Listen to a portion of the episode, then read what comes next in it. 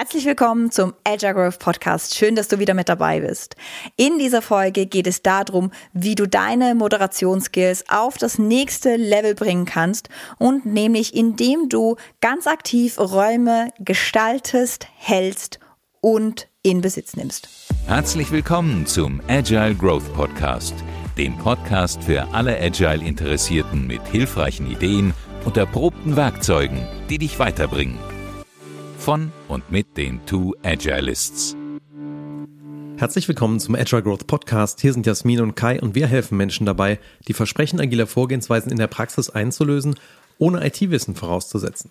Ich freue mich ganz besonders auf die heutige Folge, weil es geht wirklich um den Kern. Das Handwerkszeug, das du als Agile Coach, Scrum Master, aber auch als Führungskraft brauchst, um dein Team in die Selbstorganisation, in die Selbstwirksamkeit führen zu können. Und es geht um Räume halten, gestalten und auch besitzen. Also unsere erste Folge rund um den Immobilienbereich. Nee, kleiner Gag. Es geht um die psychologischen Räume und vielleicht auch um die physikalischen Räume, aber nicht so sehr, wo kriege ich die her und wo kommt die Immobilie her, sondern das, was wir darin gestalten können, damit das Räume werden, die für die Menschen funktionieren und auch die unsere Intervention tragen. Und was meinen wir mit Räumen? Räume können Meetings sein, Räume können Zusammentreffen sein, Räume können Workshops sein, Räume können Trainings sein. In all diesen Situationen, wo ich eine Intervention plane, ein Einzelgespräch ist genauso ein, ein Raum, den ich aufspanne mit einem anderen Individuum. Also all diese Situationen, wo ich eine Intervention plane mit meinem Team, mit dem System, da darf ich einen Raum gestalten. Diesen Raum muss ich dann auch halten können als, ähm, als agiler Coach, als Scrum Master, als Führungskraft, wahrscheinlich sogar als Product Owner, aber in diesem Product Owner Schuhen gehe ich äh, sehr selten. Ähm, und diesen Raum darf ich dann auch besitzen bis zu einem gewissen Grad.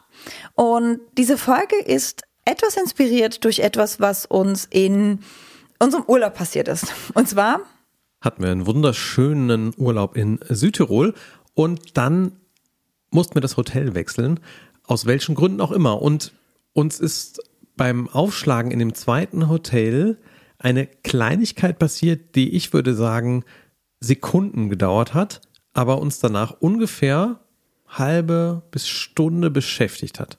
Ich würde sagen, es hat uns länger beschäftigt. Ja? Vielleicht um Bis jetzt dir, vielleicht sogar, um die Folge zu genau, machen. Genau, um dir noch ein bisschen Kontext zu geben. Ähm, wir waren sehr häufig in dieses Hotel, wo wir waren im Südtirol. Es ist ein familiengeführtes Hotel. Es ist unglaublich herzlich. Das Personal ist ähm, immer das Gleiche. Das finde ich für ein Hotel phänomenal, wenn die ähm, ihre Leute so lange halten können auch. Die sind fröhlich, die interagieren mit den Gästen total toll. Man merkt, die haben einfach wirklich Spaß an der Arbeit. Man fühlt sich da gefühlt, wenn man zur Tür reinkommt, direkt willkommen um zu Hause. Also unsere Kinder sind auch, wenn wir da hingehen, das ist schon ein Gejubel, die, die rennen da rein. Und ähm, genau, das ist einfach total toll. Und wir mussten dann für den letzten Tag das Hotel wechseln. Ähm, es hatte was damit zu tun, dass ein Bagger irgendwie auf der Etage, wo wir gewohnt haben, durchs Fenster gehoben worden ist. Also ich gehe jetzt nicht weiter darauf ein, da wurde ein bisschen was umgestaltet. Da wurde ein bisschen was umgebaut. Ich wollte morgens auch noch ganz kurz duschen, habe dann festgestellt, hups, das Wasser ist aber irgendwie auch schon abgedreht. Ähm, das war irgendwie gar nicht so schlimm, weil wir uns in diesem Hotel einfach so willkommen und zu Hause gefühlt haben und die diesen Raum so schön gestalten. Und dann kamen wir in dieses andere Hotel, was eigentlich ein Partnerhotel oder von, von der Hotelkette von ihnen ist. Und wir kamen an die Rezeption und irgendwie äh, habe ich dann gesagt, er bekommt jetzt vom, äh, von, vom anderen Hotel und äh, wir sollen uns bei euch melden. Und die hatten so, so, so eine Figur auf der Rezeption. Und ich habe mich, ich weiß nicht, ob bei der falschen Rezeptionistin gemeldet, ich habe mich bei der jüngeren gemeldet, nicht bei den Eltern. Vielleicht hat die sich angegriffen gefühlt. Ich weiß nicht genau, was da passiert ist. Auf jeden Fall hat unsere mittlere Tochter diese Figur dann berührt. Und die ältere Rezeptionistin hat sehr für mich abschätzig meine Tochter angeguckt und meinte dann so schnippisch so, das darfst du nicht berühren, das geht kaputt. per se hat sie wahrscheinlich auch recht. Diese Figur wird kaputt gehen, wenn sie auf den Boden geht. Ähm, es ist aber ein völlig anderes Gefühl, mit dem wir in dieses Haus eingecheckt sind, als das Gefühl, das wir hatten, als wir das andere Haus verlassen haben. Das heißt, dieser Raum, der uns in dem nächsten Haus geboten wurde, der war irgendwie kalt. Und das hat gar nichts mit der Architektur oder dem Gebäude zu tun, sondern mit den Menschen da drin und ihrer Haltung. Und da sind wir natürlich irgendwo auch da drin, was du gestaltest als derjenige, der einen Raum anbietet für andere. Was ist deine Haltung und was sind die Gestaltungsfaktoren da drin? Und vielleicht nochmal so, um einen hinzugeben, also wir sind eigentlich vom Vier-Sterne-Hotel aufs Fünf-Sterne-Hotel abgegradet worden. Die Architektur im anderen Haus ist geiler. Ähm, das Essen ist noch ein Tick besser, die Pools sind cooler und trotzdem bin ich den ganzen Tag mit so einem kleinen, beklemmenden Gefühl durch dieses Haus gelaufen, habe so das Gefühl, nicht anfassen, es geht kaputt. Und was hat das jetzt mit, mit vielleicht dir als Agile Coach oder mit dir als Person, die Räume hält, zu tun? Ganz vieles, was passiert in der Moderation, dadurch, dass wir Räume gestalten und halten oder wie wir die Räume in Besitz nehmen, hat damit zu tun, was da drin passieren darf oder eben nicht passieren darf.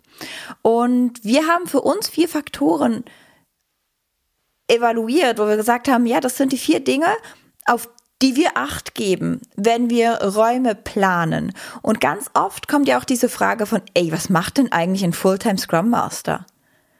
Also so viele Termine gibt's ja gar nicht, wo er dabei sein muss. Nee, gibt's auch nicht. Aber die ganze Arbeit drumherum, diesen Raum zu halten für die Intervention, das ist sehr viel Arbeit. Und da möchten wir dich jetzt einmal durchführen durch diese vier Faktoren. Und zwar sind das wirklich zum einen die innere Haltung, die äußerliche Gestaltung, die richtigen Tools und Werkzeuge finden und dann auch Gastgeber sein, wenn es stattfindet. Und wir beginnen mit der inneren Haltung. Und zwar ist es etwas, was ich finde, sehr, sehr oft vernachlässigt wird. Wenn ich eine Intervention plane, dann mache ich mir gut im Voraus, außer sie ist natürlich ad hoc, aber gut im Voraus schon mal Gedanken, was ist meine innere Haltung zu dieser Intervention? Und ich gucke auch, bin ich da irgendwo getriggert? Mm, ich habe drei Fragen gelernt, die finde ich phänomenal und die stellen sich Kai und ich auch vor jeder Trainingsintervention und vor jedem Trainingstag neu, manchmal auch in den Pausen neu. Und diese drei Fragen gehen wie folgt. Was möchte ich für das System gestalten oder was möchte ich für das Team oder für die Lernenden gestalten? Was möchte ich für mich selber gestalten? Und welches Metaskill brauche ich dafür? Und Metaskills können so Sachen sein wie ähm, ich paraphrasiere jetzt irgendwie mal ganz viel. Oder Humor ist vielleicht ein Metaskill. Oder ich spreche die Wahrheit könnte ein Metaskill sein. Auch wenn sie provozierend ist. Was gibt's noch? Gute Was? Fragen stellen. Gute Fragen stellen würde zum Beispiel auch ein Metaskill sein. Oder ich gehe einfach mit dem Moment. Also dance in the moment könnte ein Metaskill sein. Oder ich verlasse meine Komfortzone ähm, könnte ein Metaskill sein. Oder ich trage ein Baby in der Manuka auf dem Bauch. Das ist auch ein Metaskill, habe ich das Gefühl. Kai ist gerade mit dem Baby in Podcast der Manuka. mit schlafendem Kind vor der Brust. Genau. Aber wir nutzen den Moment und, und podcasten. Ähm, genau. Und also die Metaskills sind wichtig, weil sie, sie, sie geben uns noch mal eine Intention für die Intervention. Und auch immer wieder einzuchecken, was braucht's gerade? Was für ein Skill oder eine Fähigkeit also eine Metafähigkeit, brauchst gerade von mir als Moderator, damit dieses System vorankommt. Das ist schon mal sehr wichtig. Aber was auch nochmal wichtig ist, ist wirklich, was will ich für die Gruppe kreieren und was will ich für mich selber kreieren? Und das gibt mir oft ganz viel Aufschluss draus.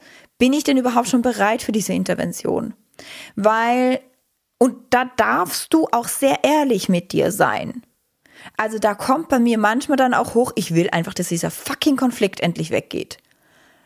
Ja, Wenn ich natürlich mit dieser Haltung da reingehe, da habe ich ja selbst schon einen Konflikt. Da wird dieser Konflikt nicht weggehen. Und da bin ich vielleicht eher Teil des Konflikts und brauche einen anderen Gastgeber, als dass ich das selber machen kann.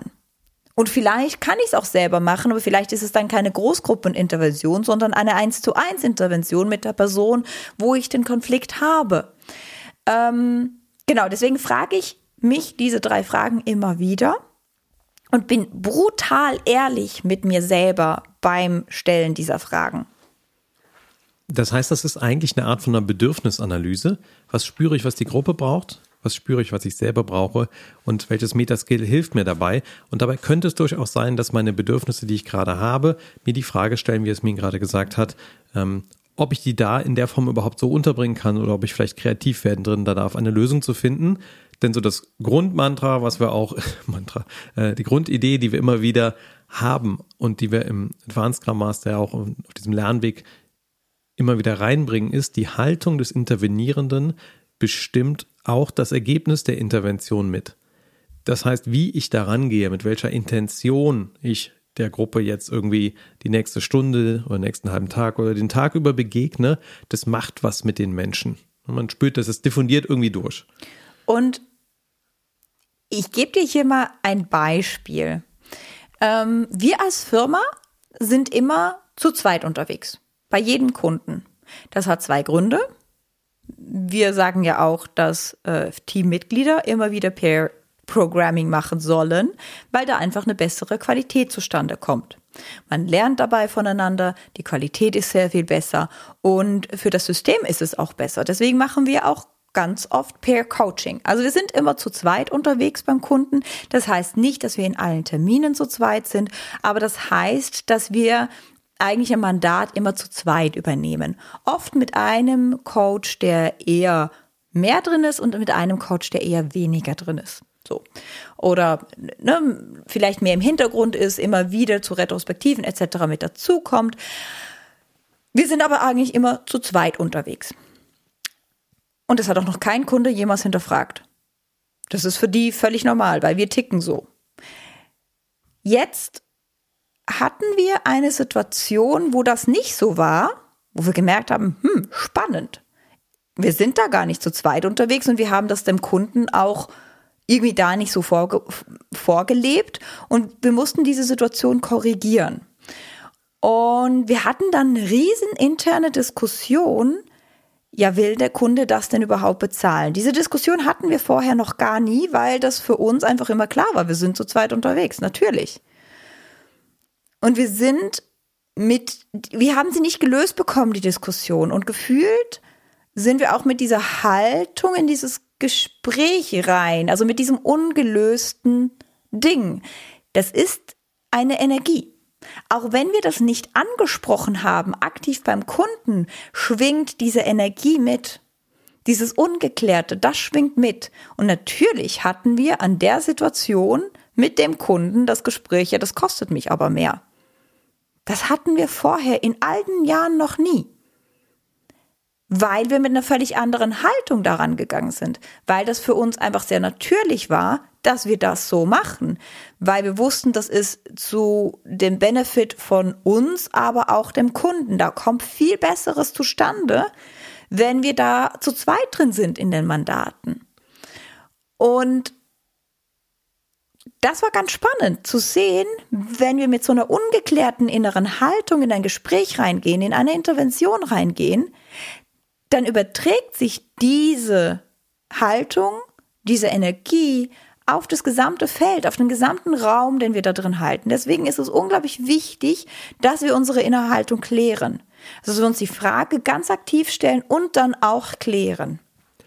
Und wenn du jetzt das Glück hast, mit einem Kollegen auch zusammen so Räume zu gestalten oder einer Kollegin, dann merkst du schon, ne, da braucht es auch ein Alignment, äh, also eine, was sagt man auf Deutsch dazu, ähm, ein Zusammenfinden da drin was denn jetzt die Kernintention ist, damit eben keine Konfusion entsteht, sondern eine Klarheit herrscht. Und damit gehen wir auch schon zum nächsten Punkt, nämlich der äußerlichen Gestaltung. Und da kann sowas wie zu zweit drin sein, nämlich auch drin sein. Also alles, was man von außen sehen kann. Wenn ich geklärt habe, was braucht denn das System, das Team, was auch immer, was brauche ich von dieser Intervention und welche Metaskills brauche ich, dann darf ich weiter mir überlegen, was für eine äußerliche Gestaltung braucht diese Intervention. Und auch hier habe ich das Gefühl, wird ganz oft wird das vernachlässigt. Das mach, diese Gedanken mache ich mir auch für eine Retrospektive, die immer stattfindet. Also, das fängt an mit, wer schickt die Einladung raus? Bin ich das? Ist das jemand anders? Ähm, wo findet der Workshop, das Meeting, die Intervention, das Gespräch statt? Wenn es ein Zweiergespräch ist, ist es ein Spaziergang, ist es ein Kaffee, ist es ein Büroraum, ist es ein separater Meetingraum, auch für einen Workshop. Genau das gleiche überlege ich mir da. Ist es remote, ist es vor Ort? Wenn es remote ist, wie müssen wir den Raum gestalten, den remoten Raum, damit wir wirklich Zeit und Fokus für diese Intervention haben. Also schicke ich vorher raus, bitte Leute, ähm, Handy weg, Teams aus, etc. Mache ich vorher eine kleine Intervention, damit Leute die Sachen ausschalten können. Also ganz viel Gedanken darum, was braucht diese Intervention. Ist es vielleicht gar nicht so schlimm, dass Leute ihre, ihr Teams offen haben? dann ist auch fein, dann lasse ich das auch. Also diese ganzen äußerlichen Parameter, die überlege ich mir im Vorfeld. Jetzt gerade kam ich, äh, gestern hatte ich einen Workshop und da hatte die, unsere Checkliste die Location nicht erreicht, wie das genau aussehen soll. Und ich kam rein und da stand ein Stuhlkreis für 18 Leute und ja, und dann gab es irgendwie noch so ein, so ein Podest wie eine Bühne irgendwie da drin und da war auch ein Tisch drauf und da irgendwie drüber war ein Beamer und dahinter eine Leinwand. Und ich bin da reingekommen und dachte mir so, nee. Also das macht jetzt so irgendwie den Spirit von hier vorne ist irgendwie so Lagerfeuerrunde, ne, irgendwie 18 sitzen irgendwie im Stuhlkreis. Und was mache ich denn sonst mit denen? Und wie will ich eigentlich mit den Menschen hier zusammenarbeiten? Und in dem Kontext ging es halt irgendwie um Scrum und Scrum ist halt ein Team-Framework mit maximal zehn Leuten innerhalb des Scrum-Teams. Dann brauche ich ja irgendwelche Tische da drin, also Tischinseln, die diesen Team-Spirit. Ansonsten habe ich eine Gruppe von 18 Leuten. Das hat zu wenig zu tun mit der Idee, was erreicht werden soll in diesem Workshop. Und dann habe ich erstmal umgebaut. Und außerdem fand ich diese Erhöhung, um einen halben Meter da auf dieser Bühne zu stehen und darunter zu dozieren, wie, wie so ein Vortragspublikum oder so, völlig falsch dafür, dass ich als der Gastgeber dieser Veranstaltung auch mitmischen wollte. Also das hätte so ein, ähm, ich bin hier etwas deutlich anderes als ihr irgendwie erzeugt, von der reinen Position und vielleicht auch von der Körpersprache, die man hat, wenn man auf einer Bühne steht, dass ich gemerkt habe, nee, ich will gar nicht auf dieser Bühne arbeiten und habe mir dann einen Flipchart und einen Arbeitsbereich ähm, rechts neben der Bühne kreiert, wo dann auch die Teilnehmertische waren und den Schulkreis komplett abgebaut, weil der für mich auch so eine Erwartung weckt, wie wir fangen da an oder wir machen da drin irgendwie was, ansonsten steht da die ganze Zeit ein leerer Kreis und jeder fragt sich, warum ist denn der da? Also dieser Raum macht was mit den Menschen und macht auch was mit den Interaktionen. Und ich darf mir vorher überlegen, und wenn ihr unsere Podcast-Folge zu unserer Hochzeit gehört habt, äh, ne, wie, wie steuere ich so ein bisschen Gruppendynamik irgendwie mit und vielleicht will ich auch rollierende Gänge beim Essen bei der Hochzeit haben. Also wie baue ich diesen Raum auf, damit da das passiert, was ich brauche, um die, Inter um die Intention meiner Session zu unterstützen. Manchmal erreicht ähm, unsere Checkliste die Location nicht. Und dann hat zum Beispiel auch kein Essen und kein Trinken da. Und selbst wenn ich das vor Ort bei einem Kunden mache, dann gucke ich immer wieder, ne, wer, wer organisiert irgendwie kleine Snacks? Und da gucke ich auch drauf, dass es ähm, eine gute Mischung aus gesund und ungesund ist. Da hatten wir intern auch schon ganz viele Diskussionen zu. Ähm, weil wir hier natürlich so die Avocado haben und es muss nur gesund sein. Und ich denke so ganz ehrlich, ich bin nicht die Person, die einer anderen Person aufdoktrinieren muss, dass sie keine Schokolade essen darf. Von daher, ähm, ich habe gerne Obst da, ich habe gerne Nüsse da, damit Leute sich wirklich gesund ernähren dürfen und können, mache ich auch. Ich habe gerne Wasser da, still und sprudel und ich hätte gerne Tee und Kaffee da. Aus einem ganz einfachen Grund. Das ändert die Atmosphäre. Sich ein warmes Getränk einschenken zu dürfen und zu können, ist für viele Leute Self-Care. Und ähm, das ist ganz wichtig. Also ich bin in einer totalen Kaffeefamilie groß geworden. Bei uns werden Konflikte über Kaffee ausgetragen, mit Kaffee ausgetragen, weil das so, das, das nimmt so de, den Edge weg vom Konflikt. Und auch das darf man beachten. Und wenn man eine Remote-Session hat, ich habe auch schon gesagt, Leute, macht euch bitte für diese Session euren Lieblingsgetränk.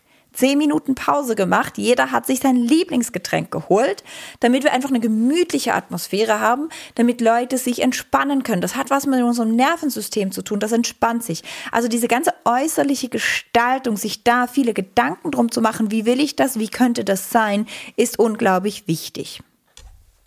So, jetzt ist unser Baby aufgewacht. Wir machen jetzt trotzdem hier weiter. Und äh, solltet ihr zwischendurch mal ein Blabla oder so hören, dann wäre das unser Sohn. Aber wir machen, machen wir weiter. Die äußere Gestaltung haben wir, glaube ich, beleuchtet. Also wirklich Raumsetup gucken, ähm, online, offline, Ort, Essen, Trinken. Was brauche ich, um die Intention dieser Intervention zu unterstützen? Ja, oder Tageslicht macht auch was mit den Leuten oder ob ihr in einem Keller drin seid. Mein schönster Raum bisher in Anführungsstrichen, ähm, da, das war über einer Werkshalle, da fuhr dann so alle sieben Minuten Lastenkran drunter durch, in einem riesen Gepolter. Ähm, ja, ne, wenn man da konzentriert arbeiten will. Könnt ihr euch vorstellen, also da gibt's alles Mögliche an äußeren Räumen, die entweder vergünstigen, also ermöglichen oder auch verhindern, dass man irgendwas hinkriegt. Kai hatte letztens auch, das fand ich total eine lustige Story, ein Training, das den Leuten auch wirklich so ans Mark ging, weil das viel mit Transformation zu tun hatte, dieses Training. Und den Raum nebendran war Lach-Yoga. Ah, nee, nicht Lach-Yoga, war ähm, Stott, Anti-Stotter-Training. Ja, das ähm, macht auch ganz interessante Geräusche. Also ich habe mich total für die Leute gefreut, dass sie an ihrem Stottern arbeiten können, weil ich glaube, dass es echt hinderlich ist, wenn man das hat als ein äh, Thema als Mensch. Insofern habe ich mich gleichzeitig gefreut für die Leute und äh, wir uns als Gruppe total gestört gefühlt davon, dass wir irgendwie nicht sehr intensiv arbeiten konnten, weil man die ganze Zeit Stimmbildungsübungen ähm, sehr stark durch die Wand gehört hat und das einfach auch eine dünne Wand war. Manchmal kennt man diese Einzugwände, die man dann hat, so in so Locations. Und ähm, ja, dann sind wir irgendwann zum äh, zum Bankett vom Hotel mal gegangen, haben gefragt, habt ihr mal irgendwie einen anderen Raum für uns oder so und haben da irgendwie Richtung Lösung gearbeitet.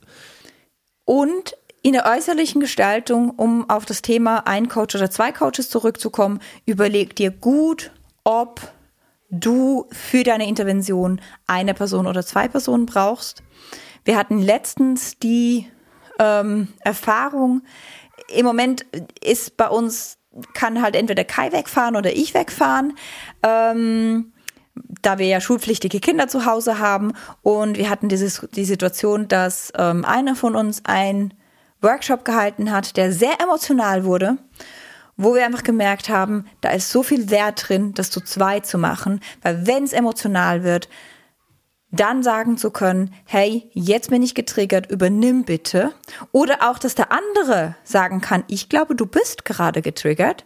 Ich würde jetzt mal einmal übernehmen und dann wieder zusammenzufinden, das ist so viel wert.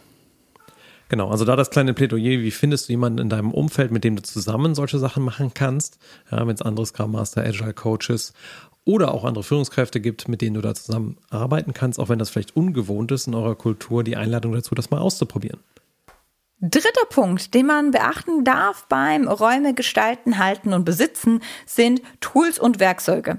In meiner Erfahrung sind Agile Coaches und Scrum Master extrem gut da drin. Wir sind gut geworden, gute Moderationsleitfäden ähm, zusammenzustellen. Es gibt sehr viele Vorträge zu extrem guten Moderations Leitfäden, Tools, Praktiken. Das gibt die ganze Liberating Structures Bewegung. Man hat ein Redomat, da sind viele Dinge drin. Es gibt unseren Team Tools äh, Vortrag von der OOP, den könnt ihr, ähm, verlinke ich hier in den Show Notes nochmal. Genau, da haben wir unsere Lieblingstools einmal vorgestellt. Also da gibt's ganz viel und meiner Erfahrung nach die meisten Agile Coaches und Scrum Master beachten genau nur den Punkt, wenn sie eine Intervention planen. Und das ist einfach zu wenig. Aber es ist auch wichtig. Das heißt, genau Energie reinfließen zu lassen. Wie initiiere ich die Intervention? Was braucht die Gruppe da? Braucht sie eher ein, ein Check-in, das eher auf Social-Ebene ist? Brauchst ein Check-in, das direkt schon zum Thema Andenken einregt, braucht es ein Check-in, das sehr positiv ist. Wie lade ich Leute ein, mitzumachen? Was braucht diese Runde? Ist es eher eine stille Kollaboration? Ist es eher eine laute Kollaboration? Ist es eher Kleingruppenarbeit? Ist es Großgruppenarbeit? Wie kriege ich die ganzen Stimmen des Systems auf den Tisch? Also sich auch da wieder Gedanken drum zu machen. Und was kann ich vielleicht auch tun, um das fachlich-inhaltliche Thema, was kommt, vorher emotional vorzubereiten? Ich habe letztens einen Workshop gehabt, wo wir einfach ähm, eine Weile lang uns mal ein Modell angeguckt haben mit einer gewissen Tiefe, was eher um, ich sag mal, emotionale Verarbeitung ging und was danach dann für die fachlichen Inhalte so eine Art Fundament und Baseline war. Was auch ganz wichtig ist bei Tools und Werkzeuge ist, wie kann ich das Tor beschützen? Also wie kann ich diesen Raum beschützen? Was darf ich in der Moderation beachten, damit sich die Leute da drin sicher fühlen, damit wir einen sicheren Raum haben, damit das sich wie ein geschlossener Raum anfühlt. Und wenn wir vor Ort sind, ist das oft viel einfacher, als wenn wir digital sind. Also wenn wir digital sind, uns wirklich Gedanken zu machen, was, was muss da drin geschehen, damit sich das nach einem geschützten Raum anfühlt. Zum Beispiel hatte ich letztens einen Workshop-Raum und da war hinten auch eine Kaffeeküche drin und die wurde aber auch von einem Projektteam mitbenutzt. Das heißt, irgendwie während des Workshops ging hinten immer mal wieder die Tür auf und das macht natürlich irgendwas mit dir, weil du willst immer wissen, okay, wer ist das jetzt und hat das was mit uns zu tun oder nicht? Und das war total störend und äh, echt seltsam für den ähm, psychischen Raum sozusagen, in dem wir uns da bewegt haben. Und dann die letzte Komponente deines Raum halten, gestalten und besitzen ist, wie bist du Gastgeber? In dem Raum. Also weg von den Tools und Werkzeugen, die du benutzt, weg von deiner Moderationsstruktur, wo du dir ähm, ganz viele Dinge überlegt hast, hin zu was ist gerade deine Gastgeberrolle da drin? Und da möchten wir nochmal auf unser Beispiel von unserem Urlaub zurückkommen. Also in meinen Augen, was haben die Damen an der Rezeption, Anführungsschlusszeichen, falsch gemacht? Ich glaube, die hatten einfach nicht so einen guten Tag. Das ist vielleicht das eine. Das zweite, vielleicht ist es auch nicht so ein lockeres Team wie im anderen Rest, ähm, Hotel. Aber es hätte gereicht, wenn wir da reingekommen wären, ein Lächeln bekommen hat, hätten und ein herzlich willkommen, schön, dass Sie da sind. Das wäre ganz anders gewesen, als in diese Rezeption zu gehen und die erste Interaktion zu haben, nicht anfassen, es geht kaputt. Und das ist die gleiche Frage, ne? Also wie begrüßt du deine Teilnehmer? Wir sind zum Beispiel, wenn wir ein Training haben, fast eineinhalb Stunden vorher im Raum, damit wir den Raum so gestalten können, wie wir ihn brauchen und nicht noch Flipchart schreiben, wenn die ersten Teilnehmer reinkommen. Und den damit in Besitz zu nehmen, also den zu unserem Raum zu machen, damit ich innerlich sagen kann, das ist hier mein Raum. Und um da die Schleife zu dem Hotel auch mal zuzumachen, das ist auch der Prozess. Also ich glaube, wir haben dann erstmal irgendwie ein halbes Stündchen, Stündchen irgendwie darüber nachgedacht, wieso das eigentlich gerade so wirkt, wie es wirkt. Und das hat dann auch zu dieser Podcast-Folge geführt. Und irgendwann sind wir zu dem inneren Punkt gekommen, zu sagen, okay, aber ich bin doch jetzt hier Gast. Das heißt, das hier ist jetzt mein, in Klammern, angemieteter Raum. Also das ist mein Raum. Das heißt, ich bin hier Gast und ich habe das Recht, hier zu sein, mich auszubreiten und das mit zu benutzen, natürlich irgendwie in sozialer Verträglichkeit, irgendwie so, aber das ist auch mein Raum und damit war es dann auch gut. Ja, dann haben wir gesagt, okay, ne, irgendwie Welcome Start war nicht gut, aber das ist jetzt auch mein Raum hier und das macht etwas mit einem. Und da wirklich in diese Gastgeberrolle reinzustüpfen, ne? sich zu überlegen, wann bin ich im Rampenlicht von dieser Intervention? Und meiner Meinung nach bist du das als Agile Coach und Scrum Master meistens am Anfang. Also unsere Trainings, obwohl die sehr Training from the back of the room und Teilnehmer machen ganz viel und wir reden eigentlich relativ wenig und es wenig dozieren ist. Aber am Anfang nehme ich mir das Rampenlicht. Es ist mein Raum, es sind meine Gäste. Ich habe die vielleicht äh, Intro-Rede oder das Hallo oder das Begrüßen, das nehme ich mir raus. Das ist meins. Ich mache da auch Smalltalk am Anfang. Ähm, ganz heißes Thema bei uns in der Firma. Wir tun uns, glaube ich, alle extrem schwer mit Smalltalks. Müssten wir alle ein bisschen lernen. Aber das macht ganz, ganz viel für die Menschen und auch für mich selber, um mich willkommen zu fühlen, um mich zu lösen. Glaubt man, glaube ich, gar nicht, wenn man unseren Podcast so hört. Aber wir sind tatsächlich eher die Deep Talker. Das macht uns, glaube ich, mehr Spaß. Ähm, aber klar, Smalltalk braucht es auch. Und wenn ich an das legendäre Zwiebelkuchenfest denke, ja, was es irgendwie viele Jahre bei mir gab, ähm, dann ist das ja so, am Anfang heißt du die Gäste willkommen, du vernetzt die vielleicht auch ein bisschen miteinander, sagst, ach, guck mal hier, ne, das ist irgendwie hier der Cousin von mir und äh, den kenne ich ja von der Arbeit und ne, ihr zwei habt das übrigens gemeinsam, sodass da auch irgendwie etwas entsteht und diese Vernetzung stattfindet. Und dann, nachdem man so am Anfang sehr präsent war und in der Agile Community sagt man oft, the front of the room, ja, äh, Leader vielleicht oder Front of the Room Trainer, ähm, dann kann ich auch mehr Back of the Room gehen und vielleicht ein bisschen, ja, mal oben auf die Galerie irgendwie hochgehen und ein Gläschen irgendwie mittrinken mit den Leuten und einfach mal so quatschen und bin nicht mehr in dieser zentralen Position, sondern kann es dann einfach dem Prozess und der Gruppe und den Zielen dieser Gruppe, gut, in dem Fall ist es irgendwie feiern und nette Zeit miteinander haben, zu überlassen oder eben es dem Moderationsprozess in meiner Struktur, in meiner Session zu überlassen. Und das ist mir aber ganz wichtig, wenn ich das mache und du dann deinen E-Mail-Browser aufmachst und noch zwei E-Mails abarbeitest oder eine WhatsApp schreibst oder eine Slack-Nachricht schreibst, dann bist du energetisch nicht mehr Teil der Gruppe. Und unser Gehirn ist verdammt gut drin geworden, zu sagen, oh, jetzt ist mir aber langweilig, jetzt will ich aber was anderes. Komm, einmal E-Mail, einmal Slack, einmal was auch immer. Lass das. Ganz ehrlich, da werde ich echt sauer, wenn irgendeiner meiner Mentees oder meine Co-Trainer sowas macht. Das hat was mit der Energie der Gruppe zu tun. Das heißt, wenn ich auf die Galerie hochgehe, also diesen Raum einfach nur noch halte und beobachte, dann bin ich energetisch trotzdem mit dabei, emotional mit dabei. Ich halte diesen Raum. Und das kannst du dir auch wirklich körpersprachlich vorstellen. Also wenn man Körperarbeit macht mit Menschen, jetzt also in eine Coaching, dann, dann habe ich meine Hände ausgebreitet, meine, meine Handflächen sind offen. Das ist wirklich ein energetisches, emotionales Raumhalten.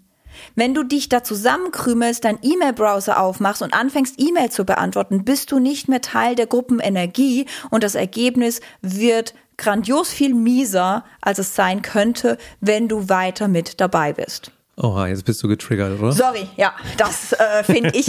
ich finde das auch einfach gänzlich respektlos. Tut ja. mir leid, aber das ist wirklich respektlos. Und ich ertappe mich ja selbst dabei, dass mein Gehirn sagt, äh, es ist mir langweilig, mach mal WhatsApp. Es kann auch sein, dass ich WhatsApp aufmache, aber das nehme ich als Signal für, uh, jetzt geht hier gerade was schief. Entweder geht hier was schief oder ich habe mir an dem Tag zu viel aufgeheizt und es sind einfach zu viele Termine nacheinander oder so. Aber dieses Signal wahrzunehmen und dann zu gucken, was brauche ich, damit ich wieder mit dabei bin, ist unglaublich wichtig. So, um da eingeklinkt zu bleiben, braucht es manchmal auch selber als derjenige, der gastgebend ist, einen kleinen Moment des Abstands. Ich habe das gestern einem Workshop gehabt, dass ich zwischendurch einfach mal kurz an die Sonne und an die frische Luft gegangen bin, um auch mal aus dem Feld rauszugehen und die Chance darauf zu haben, zu sortieren, was nehme ich gerade eigentlich wahr, ähm, wo steht der Gruppenprozess und was braucht er jetzt vielleicht irgendwie als nächstes. Und das fällt mir deutlich einfacher, wenn ich diesen kleinen Moment des Rückzugs habe. Und klar, ne, als Gastgeber auf einer Party, äh, um mal in, dem, in der Metapher zu bleiben, ne, vielleicht gehst du mal irgendwie in den Keller und holst irgendwie mal Nachschub Weinflaschen und bleibst einfach mal eine Minute länger und überlegst dir irgendwie, äh, ob das denn jetzt alles so und was vielleicht noch, ob es noch Chips braucht oder so. Oder halt, ob es dann emotionale Chips braucht in deinem Workshop-Session. Also was ist so das, was du jetzt hinzufügen möchtest, damit damit vielleicht ein Prozess weitergeht oder du ein Ziel erreichst. Und da ist die Frage, wo findest du diesen Raum? Entweder in der digitalen Moderation, also diesen Raum des persönlichen Rückzugs, ja, oder wo findest du ihn auch physikalisch? Also ich meine, ein gesellschaftlich akzeptierter Raum des Rückzugs sind immer die Waschräume. Ja, da kann man hingehen, kein Thema.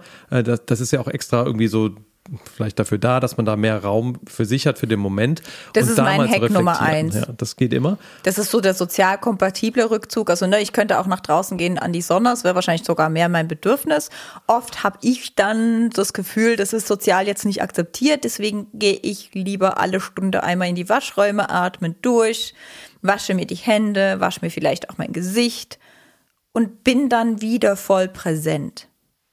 So, also hehrer Anspruch, ich weiß, den du hier vielleicht raushörst. Und ich denke mir dann, wofür sonst sollte man einen professionellen Moderator haben, wenn der nicht wenigstens mit seinem Gewahrsam, mit seiner Achtsamkeit bei der Gruppe entsprechend auch ist.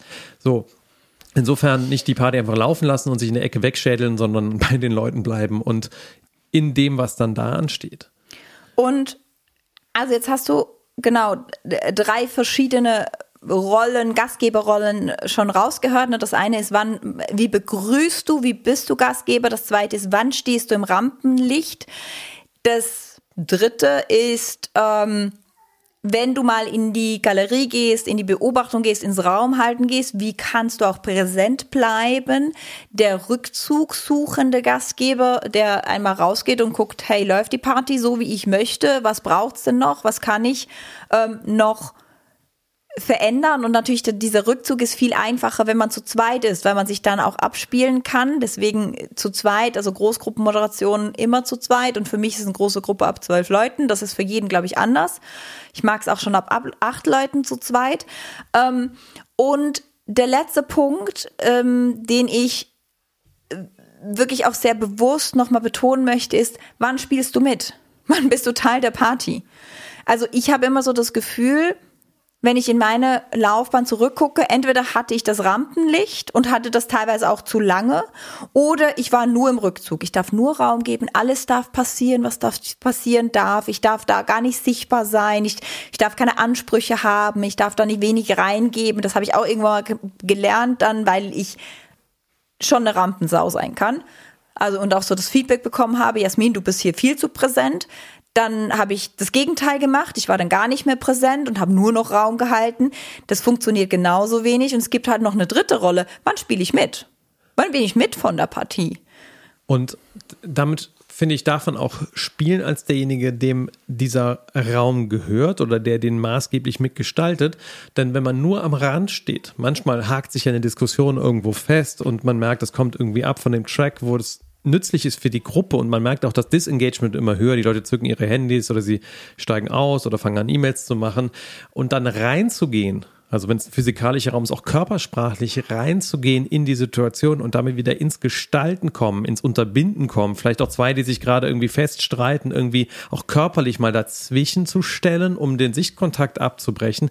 Alles so Interventionen, die man machen kann, die da reinschneiden, um das für die Gruppe wieder in einen guten Zustand zu bringen, das, was gerade ist. Und das ist eine hohe Kunst, finde ich. Das gelingt mir manchmal und manchmal auch nicht. Aber wenn mir das gelingt, dann besitze ich diesen Raum. Und nicht im Anspruch von, äh, ich besitze es, es ist jetzt gänzlich meiner, sondern der gehört uns allen. Aber dann weiß ich, da kommt auch das raus, was diese Gruppe gerade kann. Und das ist meistens so viel mehr, als ich mir erträumt habe. Als kleine Zusammenfassung, es geht ja hier um Raum gestalten, halten und besitzen in dieser Folge. Also Raum gestalten das erste ist, welche innere Haltung habe ich? Wie kann ich die klären? Wie gestalte ich den äußerlichen Raum? Das ist das mit dem Raum gestalten, Raum halten, die ganzen Moderationstools, Techniken, Methoden, die ich anwende. Was brauche ich, um diesen Raum zu halten? Und das Besitzen dieses Raumes. Welche aktive Gastgeberrolle nehme ich ein? Bin ich Gastgeber im Rampenlicht oder gucke ich von der Galerie zu und halte oder bin ich mal im Off und regeneriere oder die letzte Methode spiele ich mit. Und damit sind wir am Ende von unserem Podcast. Und wenn du dich tiefer reinknien willst in das, worüber wir hier sprechen, dann haben wir unsere Agile Coach Ausbildung dafür. Und wenn du dich dafür interessierst, wir verlinken das hier in den Show Notes, freuen wir uns herzlich gern. Es gibt jedes Jahr maximal 24 Plätze, wo du dich reinknien kannst in die Art des Raumhaltens auf die Art und Weise, über die wir hier gesprochen haben und auch noch viele Aspekte mehr. Wir wünschen dir, deinem Team, deinem System wunderbar erfolgreiche Interventionen und freuen uns, wenn du das nächste Mal wieder mit dabei bist.